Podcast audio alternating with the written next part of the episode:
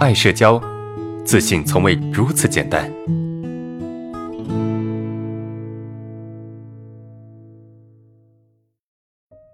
好，最后一个问题啊，最后一个问题。啊，老师你好，我现在已经在一定程度上敢于主动和人交流，且不再反复回想了，但感觉平时还是很容易沉浸在自己的世界里，不善获取外界信息。跟人说话时总是别人说一些我不了解的东西，我该怎么办呢？呃，简单点解释就是说，你很容易沉浸在自己的世界里面，然后没有办法跟别人比较好的交流，别人所传递的信息你很难 get 到重点，懂吗？所以就变成跟别人的交流有问题。首先啊，你应该去理解自己沉浸在自己的世界里面是是一种你当下的需要。沉浸在这个世界里面是你当下的需要啊，这不是说你的身体或你的心理他故意要去沉浸的，就你有这个需求，懂吗？因为在这里面会让你觉得开心，或者说至少会让你觉得比较放松。它可以说是你在面对现实世界无力的一种逃避的场所啊，就好像有一些学生，一些网瘾少年哈，网瘾少年为什么会上瘾呢？因为他在家里面会更痛苦。他在学校也很痛苦，学校逼着他读书，家里面也逼着他读书，那怎么办呢？他只能够找一个相对来说比较安全的环境，网吧，对吧？在这个地方，他可以去释放自己，他可以去表达他想表达的，他可以去说他自己想说的，是吧？所以，虽然说上网瘾不好，但至少总比他崩溃啊得抑郁症或者是自我了断来的更好吧？但。说实在的啊，都不算是健康。你说你上网瘾叫健康吗？它也不算健康，但至少比现实那些东西会好一些些。同样道理啊，这个你说我要沉浸在这个自己的世界里面，为啥呢？因为这个世界会让你觉得好一点。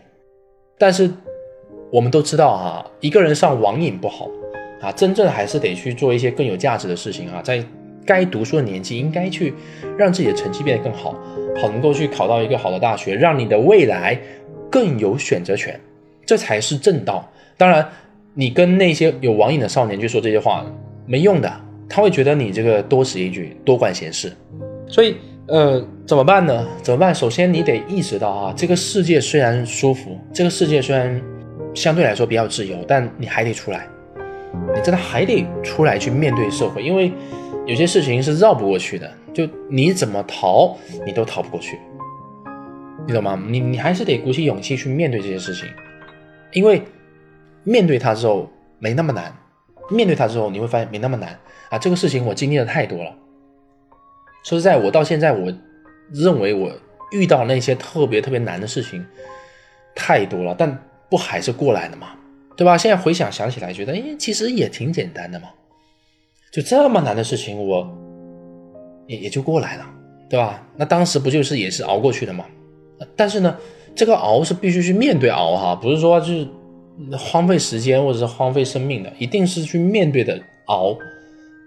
所以，呃，该怎么办呢？尽可能的去跟人接触啊，尽可能投入专注的去跟别人沟通聊天啊。当你不了解信息的时候，你可以去反问对方说：“哎，你想表达的是这个意思吗？”如果是这个意思，OK，那我们理解。如果是不是这个意思的话，你能不能再说一遍？把这个专注力放在这个地方，哎，那你才可能有一个不一样的发展啊，才可能有一些惊喜。就是这条路很难，但是你还得去走，我还得把你打过去。我记得我当时刚毕业的时候啊，找了一份工作啊，这份工作其实我不是很喜欢啊。首先第一个赚不到钱，第二个就是他。不是我特别想做的工作。有一天，我找了一个一个我认为比较德高望重的长者，我去问他说：“您觉得我该不该继续在这个地方上班？”啊，他说了一番话，他说：“其实我没有办法去替你决定说你到底做不该做啊，做或者不做。但是我觉得比其他人可以在这个环境里面获得成长，拿到属于他自己的收入，我认为他就有一定的价值。所以。”可以尝试多坚持一会儿，明白吗？同样，我给你这句话就是，虽然难，但是多坚持一会儿啊。后来我也坚持了，啊，我也坚持下去了。好啊，这个是最后一个问题 OK，